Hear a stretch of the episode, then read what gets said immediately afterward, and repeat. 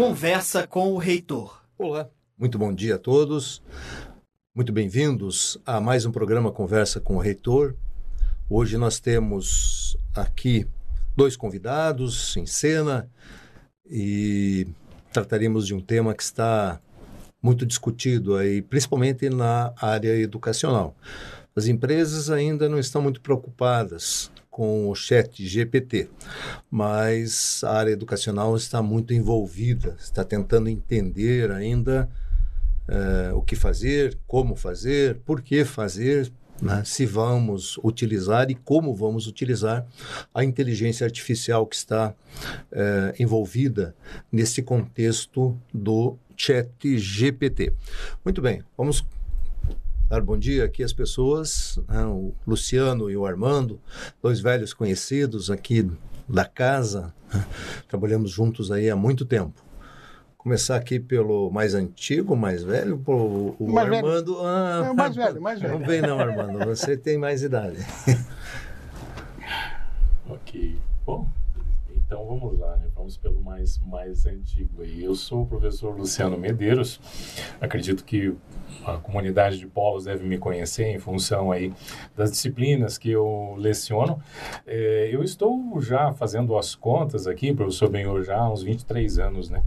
dentro da Uninter e eu, eu posso dizer que a minha caminhada na Uninter aqui por, por vários setores, né, me, sempre foi um, um, um privilégio estar trabalhando na Uninter porque ela dá essa oportunidade para que a gente possa crescer, né, e uma das coisas que eu me tornei durante esse tempo, nos últimos 20 anos, foi um pesquisador de inteligência artificial. Eu tenho é, é, trabalhado desde os anos 2000, quando eu fiz o meu mestrado, já dentro dessa área, e desde lá trabalhando com com redes neurais artificiais e agora, né, nesse ano nós estamos fazendo 10 anos do nosso programa de mestrado em Educação e Novas Tecnologias e também dentro do mestrado eu tenho trabalhado com esse tema de inteligência artificial aplicada à educação.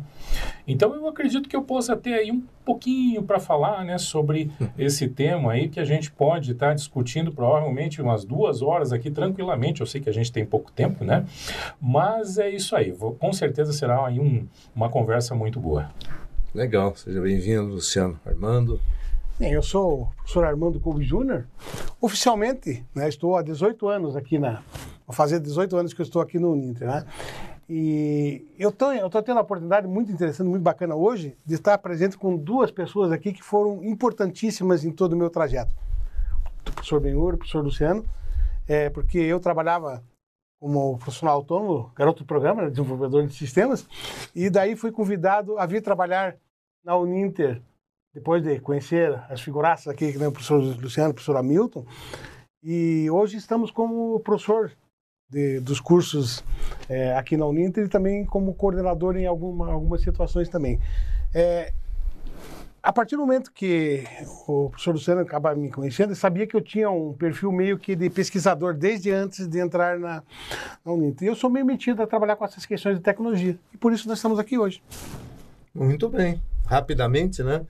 É importante mencionar que a trajetória tanto do, do, do, Luciano quanto do, do Armando, tem muito a ver com a nossa trajetória aqui dentro. Trabalhamos juntos mesmo, né, na, na EAD principalmente, né, é, desenvolvendo é, algumas metodologias que foram implementadas né, na época em que nós tínhamos recursos muito limitados, recursos tecnológicos né, muito limitados, muito restritos, e houve toda uma caminhada aí nesses, nesses 20 anos, né, uma construção de metodologias aplicadas diretamente a, aos nossos cursos, principalmente nos cursos à distância e também nos presenciais, né, que foram assumindo, foram absorvendo tudo isso que era construído nos cursos à distância. Então, é, por uma questão de justiça, é importante é, mencionar aqui a participação dos dois professores em todo esse, todo esse avanço que nós tivemos, focando no uso de tecnologias aplicadas e, obviamente, resultando na qualidade que os nossos cursos têm hoje. E eles não pararam, né, continuam avançando muito nesse contexto. Chat GPT, muito bem. Chat GPT, eu fiz uma pergunta. Luciano Armando, para o chat GPT. Por quê? Há muito tempo, lecionando no IBPEX, nos cursos de pós-graduação, nós lecionávamos para os cursos de educação né, para os professores que precisavam fazer sua pós-graduação. E um dos, uma das disciplinas que eu acredito que todos nós lecionamos tinha a ver com tecnologias aplicadas à educação. E quando a gente falava das tecnologias que aconteceriam ainda nos próximos anos, os professores, principalmente aqueles mais isolados, mais no interiorzão do Brasil, ficavam um pouco assustados. E uma pergunta que sempre vinha era: Pois é, professor, está falando aí em computador, em, em robôs, em, enfim, uma série de, de novas tecnologias. E o professor, onde que fica? Essas tecnologias irão substituir os professores? Eu fiz essa pergunta para o GPT. Você vai substituir professores? Foi a minha pergunta. O que, é que ele me respondeu? Não, eu não vou substituir professores como uma inteligência artificial, meu propósito é fornecer informações e respostas úteis para as perguntas que me são feitas, mas não posso fornecer a experiência de aprendizado completo que um professor pode oferecer inteligente, né? O, o, GPT. Professores são profissionais altamente capacitados e desempenham um papel fundamental no ensino e na formação educacional dos alunos. Eu sou uma ferramenta que pode ser útil para complementar o trabalho de um professor, fornecendo informações adicionais ou ajudando os alunos a entender conceitos específicos.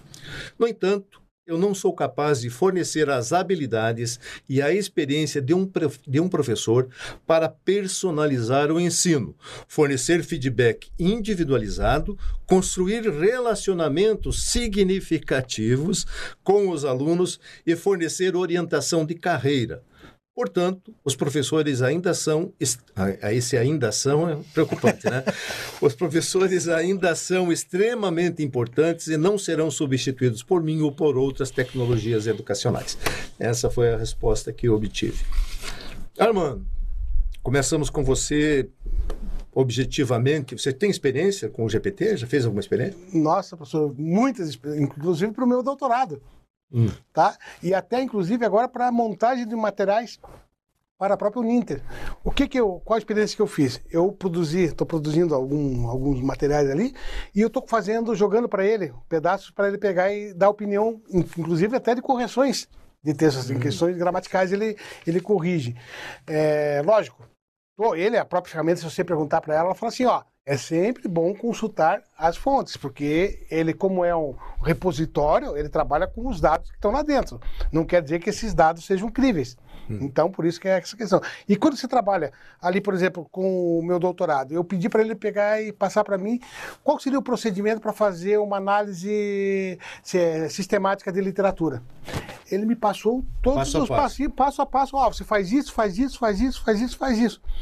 Eu precisei trabalhar, por exemplo, com a questão do Common CADS. O Common CADS tá, é também é um, é um outro framework, no caso, que se utiliza para trabalhar com desenvolvimento de sistemas complexos. Que o meu, meu projeto de doutorado envolve desenvolvimento é, complexo e, inclusive, inteligência artificial. O Luciano aqui, inclusive, é um co-orientador meu também, só para vocês saberem também nessa história, né? E com isso ele também me mostrou como trabalhar com a montagem do Common CADS postulando todas essas questões. E o que, que, é interessante nisso? O que eu teria que ficar pesquisando em diversos sites, porque quando você faz a pesquisa no Google, ele pega e te traz aquela linha, diversas linhas. Você tem que pegar tudo aquilo, fazer uma sintetização. O chat GPT, ele te traz já sintetizado, ele traz essa questão. Então, Faz assim. Um texto já construído. Né? Construído. E, inclusive, você viu o texto que ele construiu para você? Escreve bem o. É. Ele, ele, tem, assim, um, uma postura interessante, é bem politicamente correta, né? É, Luciano, me diga uma coisa, você já perguntou para o chat GPT quem é o Luciano ou não? Eu já fiz várias perguntas para ele. Essa pergunta eu ainda não, não fiz. fez. É interessante. Eu, eu, fiz várias perguntas no sentido assim de exploração da ferramenta, né? Hum. E o interessante, professor Benhor, é que ele é, ele tem essa, ele adota uma postura, né, de uma personalidade, de, de alguém. Né? Quando você está conversando com ele, parece que realmente tem uma outra pessoa do outro lado ali que está conversando com você. Tá? É muito interessante quando você colocou a resposta, da, do, porque ele colocou ainda, né? Então, é, de repente a gente pode falar uma, uma tática da Skynet aí, né? De por enquanto fazer isso, né? Ficar bem popular para depois ela tomar conta, né? Mas brincadeira à parte, eu acho que o Chat GPT ele é, é uma ferramenta excepcional. Eu acho que ela é uma realização do intelecto humano no sentido de que nós temos hoje uma forma de conversar com uma máquina e ela te responde no nível muito alto né, de, de, de inteligência, de, de, digamos ali, de, de, de, eh, de, conhecimento que ela pode oferecer. E acho que isso é uma coisa que realmente é, está revolucionando. Né? Como bem colocado, na área da educação nós temos que estar bem preocupados com relação a isso. Se o mercado ainda não está, com certeza, nós na educação estamos.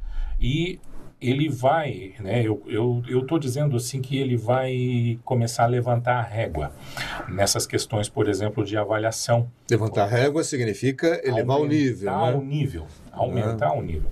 Porque no instante em que nós hoje estamos vendo algumas universidades, inclusive tomando aí uma postura de avestruz, enterrando o, a cabeça no, no, uhum. no, na terra, né? Por exemplo, a Universidade de Nova York, simplesmente eles estão voltando a avaliação a fazer agora como prova oral.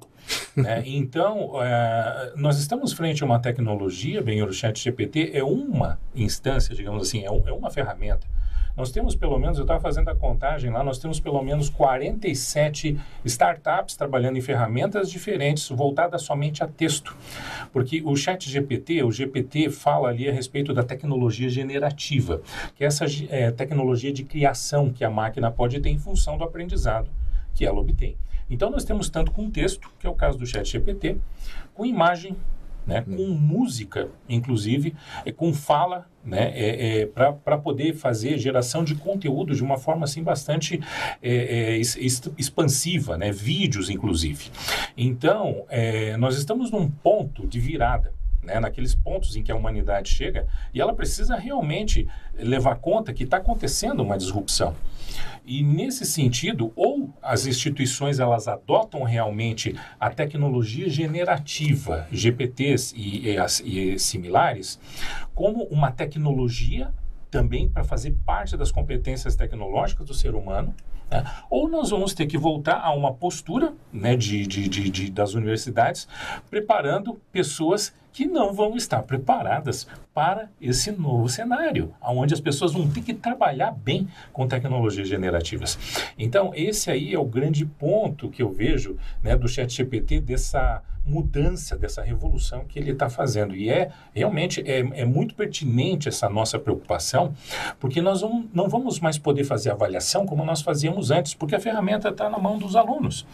Então, o, nós temos é que fazer o seguinte: levantar a régua. Precisamos levantar a avaliação é, é, eu estava dando uma olhada, por exemplo, na taxonomia de Bloom que nós utilizamos né, uhum. né, para fazer os objetivos uhum. de aprendizagem dos nossos materiais didáticos. E praticamente, né, se nós formos ver todas as na, na nova, na nova taxonomia, uhum. o ChatGPT atende todas elas. Ele consegue atender todas elas, exceto a primeira, a última, né, a que seria mais elevada. a de criatividade. Criar. Porque o chat GPT, uhum. ele não cria.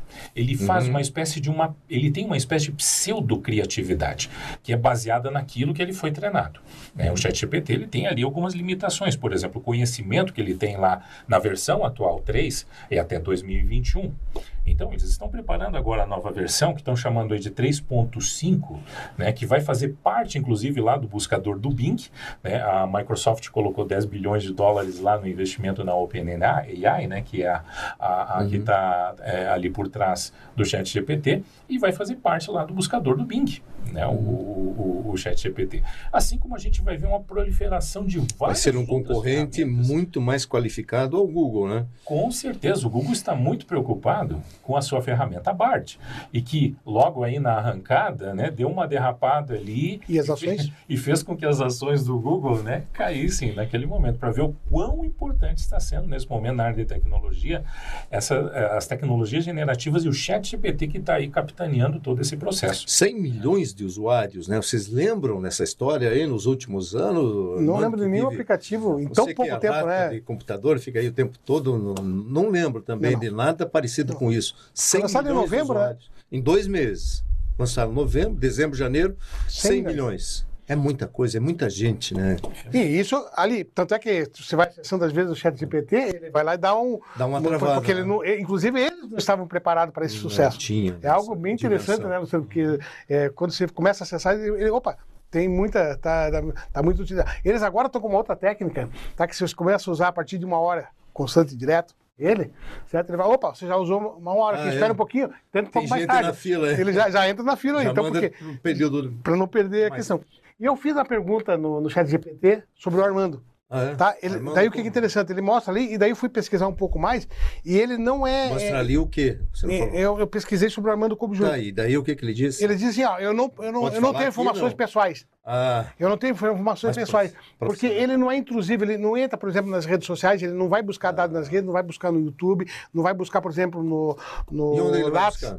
Hum? E aonde que ele, da onde que ele Ele tira? pegou a primeira alimentação dos dados foram de livros. Ele começou alimentando, pegaram diversos livros em diversos idiomas e jogaram dentro do chat. Mas ele vai buscar na imprensa, ele vai buscar Isso. todas as, Mas aquilo tudo que é informações público. que são públicas. Por exemplo, o Estado de São Paulo, vamos pegar, imaginar ali um exemplo ali, Uhum. ele vai lá e você não consegue acessar as matérias. Então ele não, não, Entendi. não consegue pegar aquele- aqueles né? dados ali. Então ele trabalha com dados que lhe são No fornecidos. meu caso, ele errou.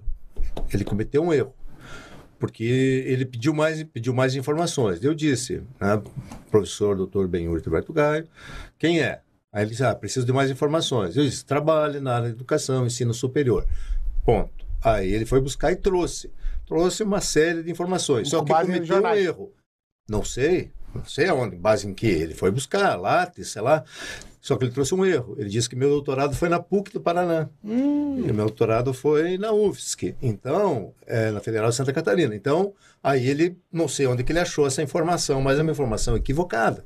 Então, aviso isso, sempre navegantes, toma fontes, né? cuidado. Pessoal que está usando para fazer prova aí, toma cuidado, né? Porque pode vir alguma informação também equivocada. No meu caso, ele confirmou isso. Outra observação importante que o, o, o Luciano fez, inclusive, que já me veio à mente num processo de utilização em outras áreas, fora essa questão dos textos, como músicas, vídeos, Mas- etc. Ele passa a ser uma ferramenta de organização desse fluxo é, muito forte. Eles, né? Porque são outros, né? Teremos outras ferramentas, outras, outras, outros aplicativos aí que farão isso. Então nós passaremos a ter ferramentas auxiliares aí em processos que hoje nós nos batemos um pouco ainda para fazer. Você até faz uma lista de músicas aí no Netflix, no, no Spotify. Spotify e tal, mas não tem uma organização, dá um trabalhinho a mais, né? Você tem que ir lá, baixar, organizar e tal. Com uma ferramenta dessas, passa a ser muito mais Muito mais amigável, né? Mas essa, essa questão da facilidade, né? Inclusive, eu estava vendo alguns exemplos, fiz uns testes ali, de divulgação de produto e de marca. Hum. Se você pegar, montar direitinho, que aí que está a questão, você tem que saber fazer a pergunta. Isso que é importante. Uhum. A partir do momento que você coloca assim, ó, desenvolva uma campanha de marketing para um produto X que vai atender uma classe específica de, de pessoas utilizando uma Uhum. Tem metodologia que dar as informações, estabelecer os parâmetros. isso. É e isso. ele vai lá e arruma direitinho. Outra coisa que eu tenho usado bastante também, em termos de programação. Tá? É, nós programamos também em Python tudo mais. Eu preciso, às vezes, pegar e desenvolver um código. Você, é, ele traz códigos. Ele né? traz o código para você certinho, vai ali. Fácil. Lógico, aí que tem um problema também. Eu tenho que saber como pedir o código, porque se eu também pedir de uma maneira errada, ele também me traz o código errado. Sim. Lógico, porque ele não, ele não é, um, não é um, um ser pensante, né? Vamos dizer assim, ele vai atrás do dado com base naquela entrada que você fez. Se você fez uma entrada errada, o resultado vai ser errado. Então, os resultados são bem interessantes, viu, professor? É bem colocado, Benhor, o que você eh, comentou a respeito da organização. Né? Ele vai ser uma ferramenta muito útil para planejamento, para quem souber utilizar ele. Né? Porque realmente nós temos agora que focar na questão de nós fazermos a pergunta correta, a pergunta certa. E talvez aí seja uma das grandes formas de nós ensinarmos ao nosso aluno como que ele tem que fazer a pergunta certa para uma tecnologia generativa para ele obter um conteúdo que realmente seja aproveitado. Existem ainda imprecisões, né? A ferramenta, né? Já fiz alguns testes e vi que ele traz alguma informação Testes? assim.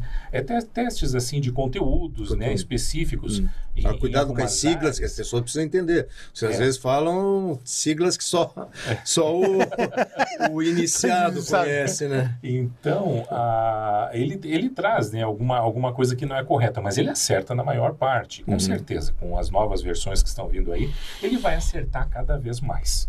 Né? Então, isso vai implicar, digamos assim, uma ferramenta que, como ela trabalha com probabilidade, né? então essa probabilidade, quanto mais conteúdo, mais texto ela tiver, representativo, digamos, de tudo que o todo o conhecimento humano que está sendo trabalhado, mais ela vai então fornecer aí um, um conteúdo adequado, né? É, é, um- é uma coisa interessante, até a gente estava num debate esses dias sobre o chat GPT, o professor Armando também estava junto, é, ah, e nós estávamos falando a respeito também do, nós temos uma espécie de um chat GPT no cérebro humano, né?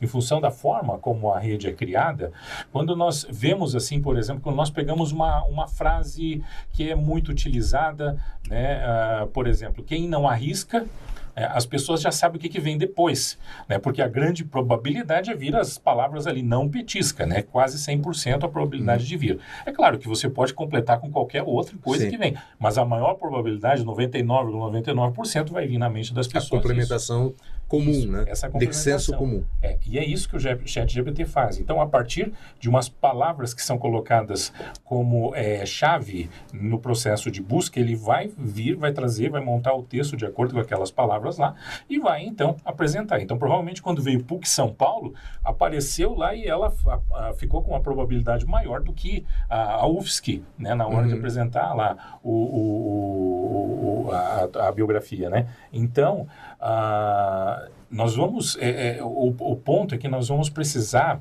é, é, é, é- é mais uma competência que os nossos alunos vão ter que trabalhar, vão ter que desenvolver, trabalhar com tecnologia generativa. E as avaliações provavelmente elas vão ter que seguir nessa linha de maneira então que a gente faça com que o aluno é, é, exerça a sua criatividade, né? porque o chat GPT ele vai até certo ponto. Mas, por exemplo, nós não vamos perguntar para ele, por exemplo, lá numa aula de literatura, ah, quais foram a... Já perguntar para o aluno para ele saber ah, quais foram as obras lá do Machado de Assis. Ah, o Machado de Assis escreveu Dom Casmurro, ele escreveu o Esaú e Jacó, escreveu Quincas Borba e por aí vai. A gente não vai mais perguntar isso para o aluno se ele sabe do livro. A gente vai perguntar para o aluno assim, ó, é, escreva como o Machado de Assis escrevia os livros dele sobre um determinado assunto. né? Então, isso o Chat GPT já vai ter condições de nos dar. Nós podemos perguntar para o Chat GPT, isso é um exemplo, inclusive, que eles colocam lá na plataforma, é para escrever um texto ou uma poesia no estilo do inglês que Shakespeare escrevia há 500 anos atrás.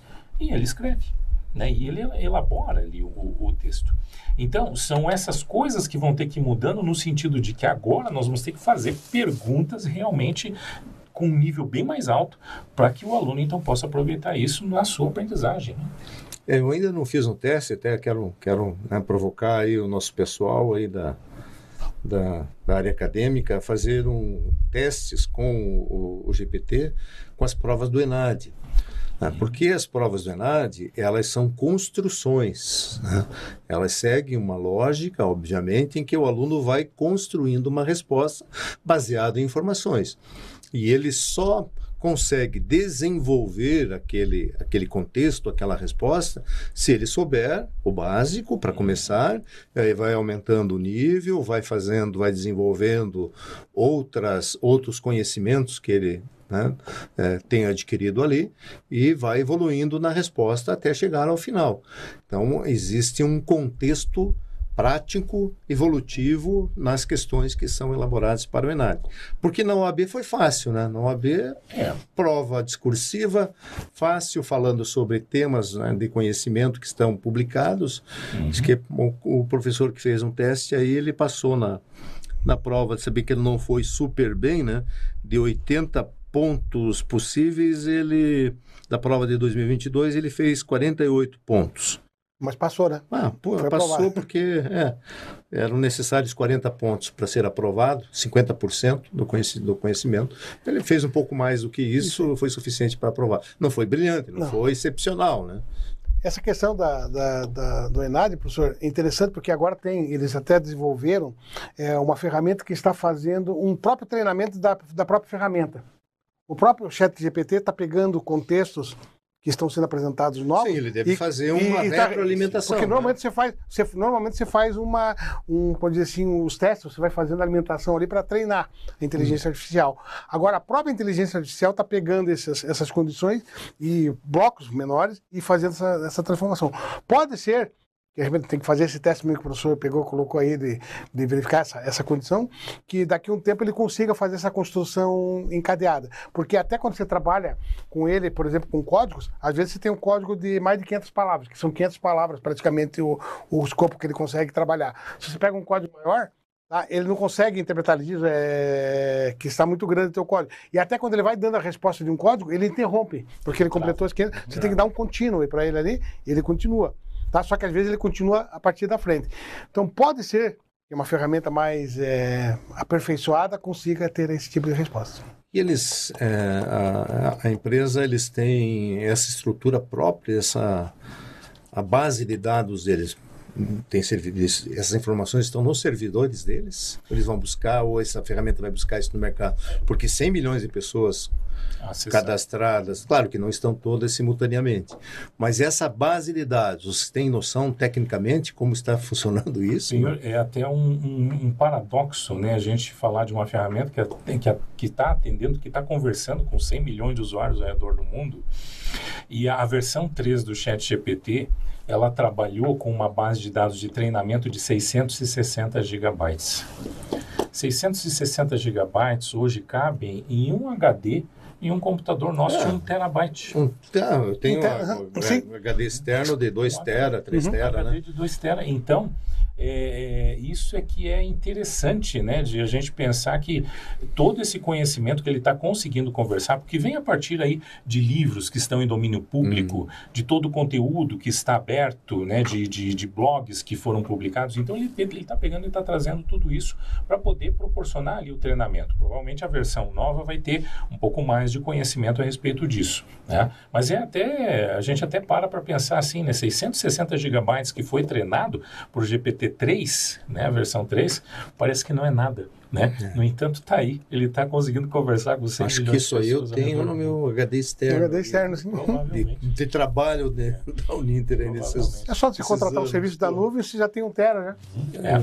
E uma coisa também, meu, que eu acho bastante significativa é a questão da tecnologia do GPT, do chat GPT, ser aberta. Ela, ela, digamos assim, ela foi desenvolvida inicialmente do Google e depois saiu do Google. O OpenAI hoje é uma, é uma empresa, né, à parte, né, que está trabalhando lá com o chat GPT. O Google está correndo atrás agora, né, do, do prejuízo, sendo que as tecnologias tinham sido desenvolvidas lá. Mas elas estão abertas. E com certeza nós vamos ver diversas soluções aparecendo aí no mercado, como já tem várias startups trabalhando isso. E a gente não pode deixar de imaginar, por exemplo, que até mesmo se a gente falar nas, nas instituições de ensino, nas, nas universidades, elas vão poder ter, por exemplo, a sua própria versão de chat GPT operando dentro né, da, da- da- das suas escolas para atender a necessidade de aprendizagem ali que ela se propõe junto aos seus alunos. Então, é algo que a gente pode ver né, em pouco tempo também surgindo esse tipo de, de situação. Mas já tem serviço já. né? Eles já fornecem serviço para você montar a tua própria empresa, tua instituição, um chat Mas GPT eles estão ganhando dinheiro como com isso? Sim. Como que eles estão ganhando dinheiro? Não estou perguntando. Então, é, com assinatura. o modelo econômico? Eles têm, eles têm, Ah, é, é agora você pode assinar com Ah, vai 20 ter dólares por mês. Ah, Você pega, assina um chat GPT Premium. É, prêmio, Tem, exatamente. tem a versão, eu assinei, né? Porque eu, eu cansei de esperar lá as respostas que ele me dava. Aí eu assinei. Agora, toda hora que eu entro, ele me responde. é, rapidinho daí. É, questão de 50 reais por mês ali, né? Que, É, são, não, são 20 dólares, é um pouquinho mais. É 100, 100 reais por mês. Então, acreditando que uma, uma parte dos usuários aqui desses 100 milhões estão fazendo isso, né? Então aí a gente já vê o, né, o que pode Tem uma perspectiva. Uhum, ter uma ideia. Me falem uma coisa, nós temos aqui um, um- um contexto dos nossos conteúdos, que os nossos conteúdos vão para o nosso ROA, Repositório de Objetos de Aprendizagem, certo? O que, que é esse, esse ROA, né? Ele é um, está dentro do Univirtus, né? Né, que é o nosso, nosso AVA, nosso ambiente virtual de aprendizagem, e lá nós temos as aulas, temos todos os materiais. Quando um aluno precisa de alguma coisa, ele vai, pode acessar lá. Ele, ele não funciona como uma inteligência artificial, porque ele não traz um contexto de resposta, mas ele traz se você for buscar. É, pelo que vocês estão comentando do, do código aberto aí do GPT, nós poderemos pensar num contexto de estruturar esses nossos conteúdos todos dentro da inteligência do fornecida, né, pelo GPT e pela empresa detentora e utilizar neste contexto do nosso ROA aí nos próximos anos. Vai agilizar muito. Hoje nós estamos até trabalhando é, num, num contexto de busca de busca de, de contexto de resposta para os alunos, mas é, de uma forma um pouco diferente disso. Não tem inteligência artificial. Por, é pergunta e resposta, né? ele vai localizar onde está o conteúdo tal.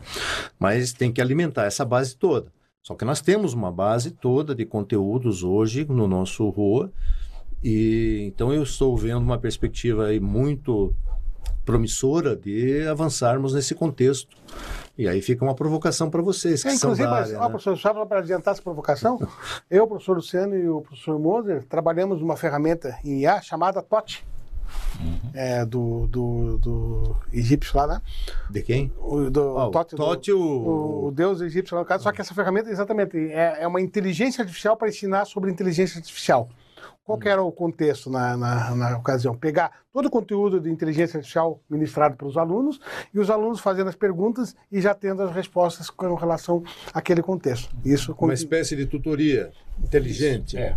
No entanto, né, a tecnologia que nós utilizamos lá, ela é uma tecnologia mais simbólica, né? Ela tinha as respostas fixas e ela não trabalhava de uma maneira que de construção, isso, é. generativo, é, como você menciona, isso, né? generativo, né? Ela, porque é um conteúdo altamente flexível, né? Uhum. Se nós nós colocávamos lá, o conteúdo era, era estático de acordo com o que estava nos livros. Então, é, mas é perfeita a visão, Benhor, nesse sentido de ter uma ferramenta que ela venha a integrar todos os recursos do ROA e também dos próprios livros didáticos didáticos, né? Da, uhum. da, da, da é toda a nossa base de livros, né? toda a base, e tudo isso fica dentro de uma ferramenta semelhante aí ao Chat GPT e que possa daí estar tá fornecendo ali em tempo real um nível de aprendizado por aluno, um nível de interação, que é o que a gente está vendo hoje aí em termos do Chat GPT. Então essa é uma, vis uma visão e é perfeitamente factível, né? Em função aí da tecnologia aberta né, que ela está se apresentando. E com certeza nós veremos soluções assim aparecendo aí em pouco tempo no mercado. Inclusive, essa questão né, faz lembrar. Lembra quando a gente lançou o Ava Chloroline, professor?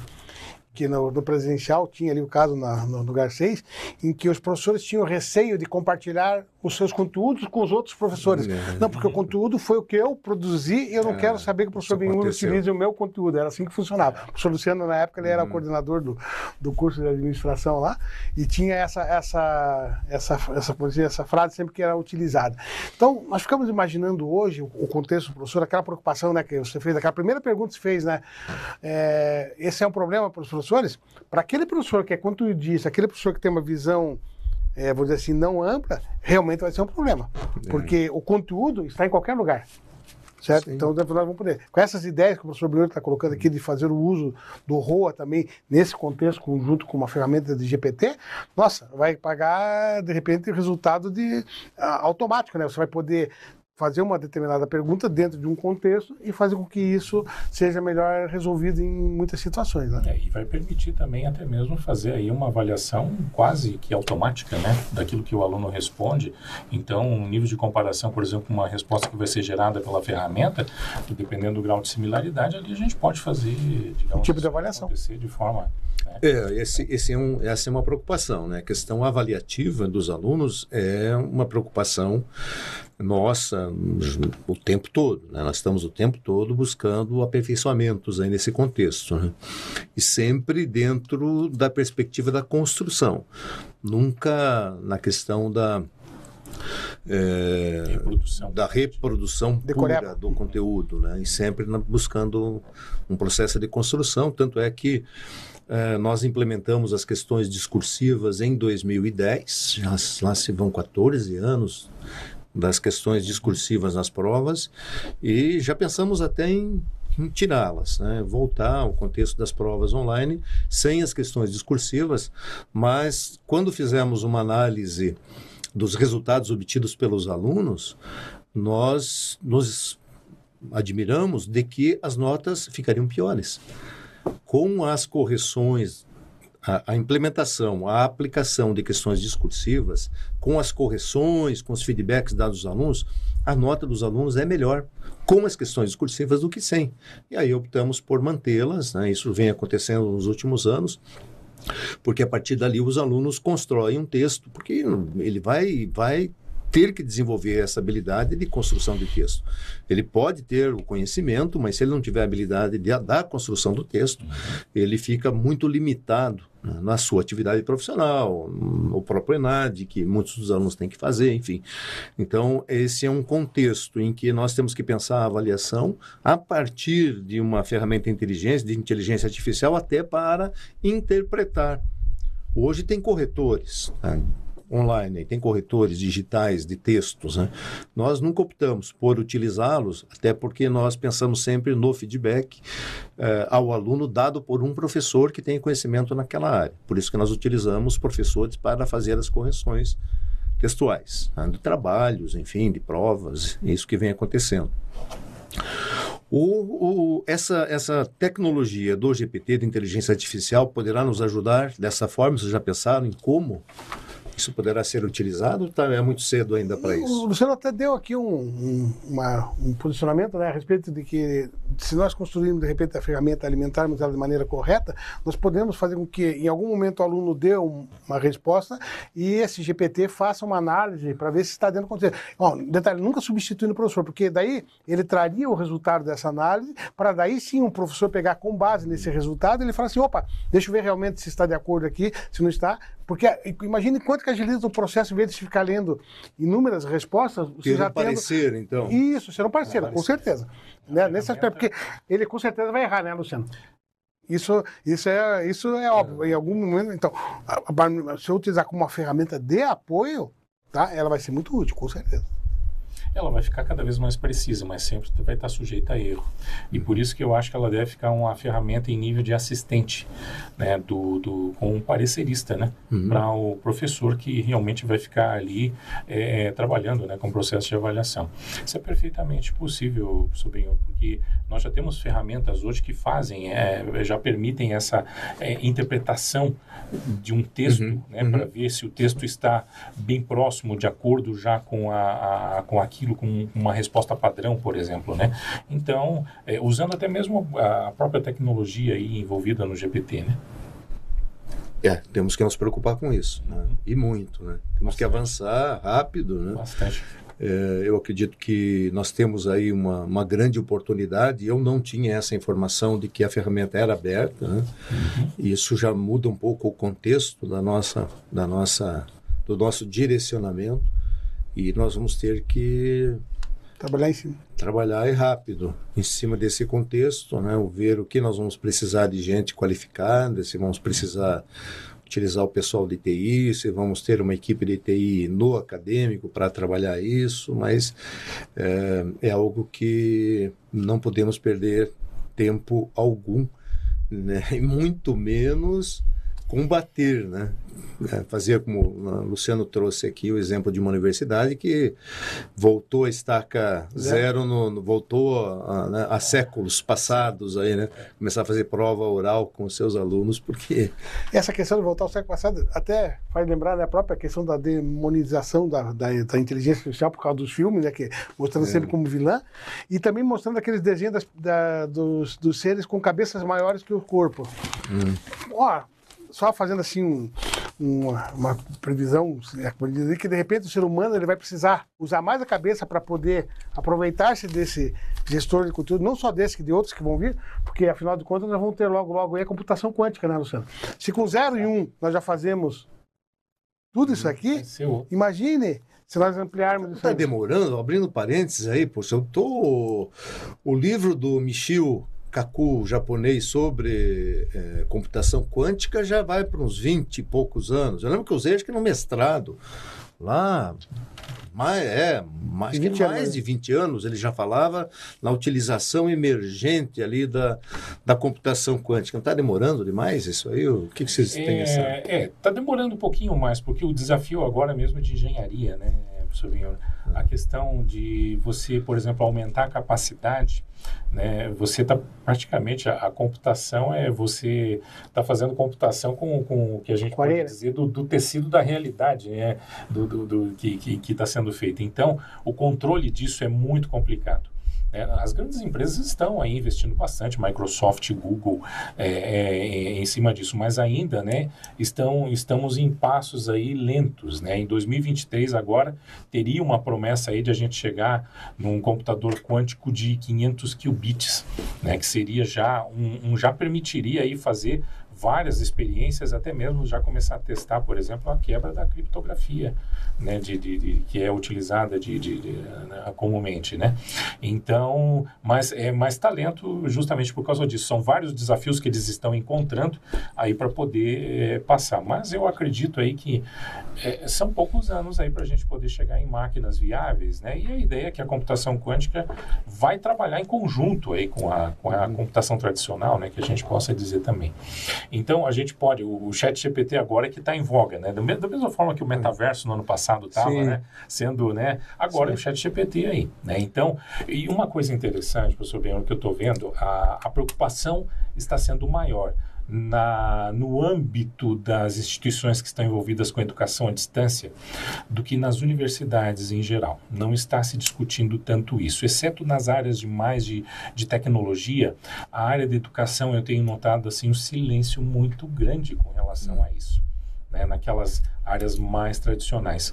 E isso é preocupante, né? Esse uhum. é o tipo de coisa, por exemplo, de tecnologia que se você não vai acompanhar, ela é. vai tender a criar uma cada vez maior. Exatamente. O degrau né, fica muito mais alto né, isso, entre quem estiver utilizando e quem não, né? É. Então, isso provavelmente vai criar digamos assim, vai dar mais vantagem para aquele aluno que vai trabalhar, por exemplo, na educação à distância, né, uhum. em relação ao que ele pode ser inserido depois no mercado, do que aquele que não tiver lidando, por exemplo, com a tecnologia generativa da forma como deveria, né? E vou dizer uma coisa para vocês bem, querido, né, do meu contexto aqui como gestor institucional há tanto tempo. Né, eu não me preocupei nem um pouco com o metaverso. Quando nós começamos a participar de eventos, e aí pessoas, ah, porque vou, vou colocar aqui meu avatar. Putz, eu olhei lá aqueles avatares que eles desenvolveram Sim. há, sei lá, 10 anos, aqueles, aqueles negocinho feio e tal. E aí, exemplos de alguma coisa de, de instituições comprando né, espaços no metaverso é, para fazer lojas de vender não sei o que, vender quinquilharia, vender roupa, vender não sei, né? E não me preocupou ainda né, essa questão do metaverso tão emergencialmente falando, né? Como nós já tivemos atrás né, uma outra tecnologia também que falava um pouco sobre essa questão do espaço virtual, né, que Second Life, Second Life. É, o Second Life também que ficou né, em num espaço aí é, num buraco negro aí, né, e a coisa não avançou. A metaverso é uma nova tentativa nesse sentido, ainda não é algo contexto, né, preocupante mas a tecnologia utilizada agora na inteligência artificial é outra realidade. Aí já se vê de uma forma mais objetiva a aplicação dessa tecnologia no auxílio da aprendizagem dos alunos. Até a própria definição, de... né, Bjorn?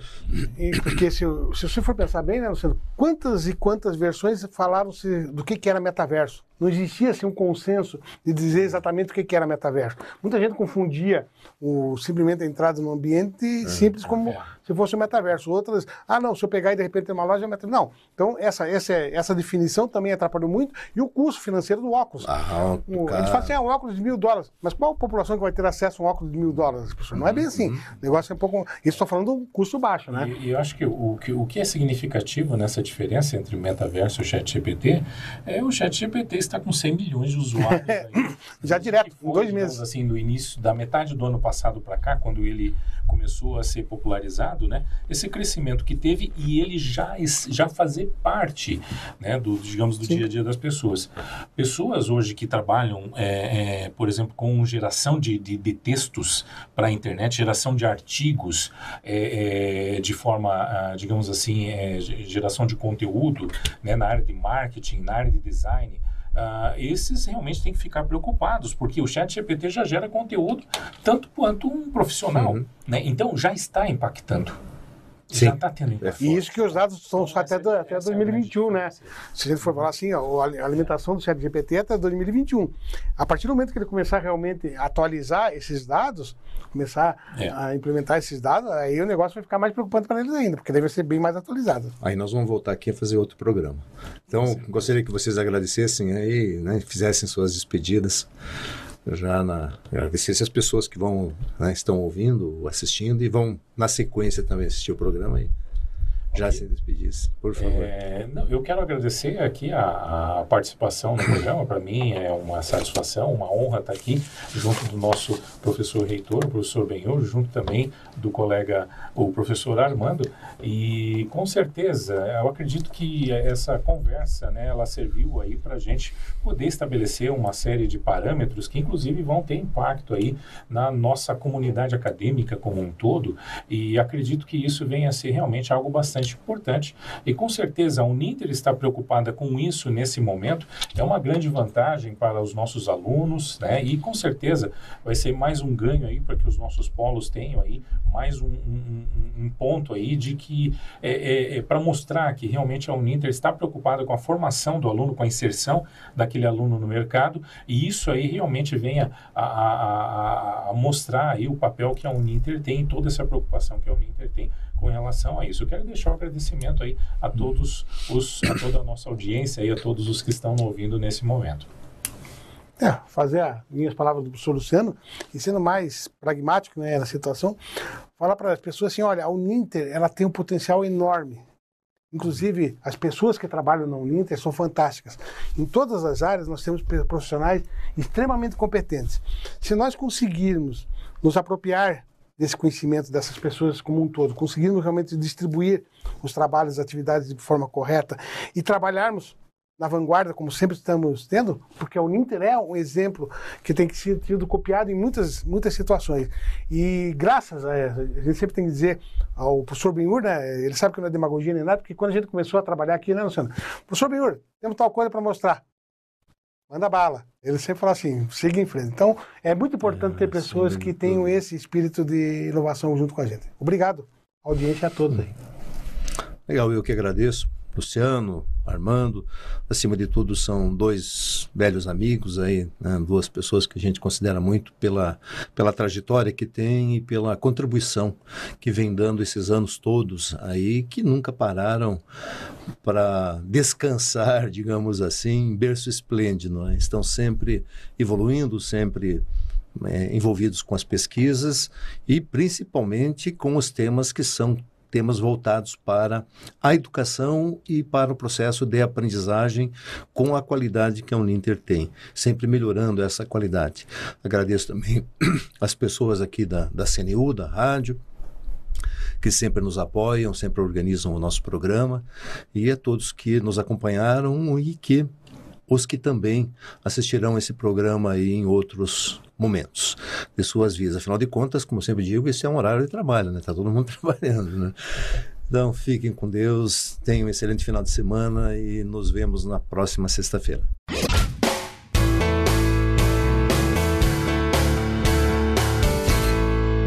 Conversa com o reitor.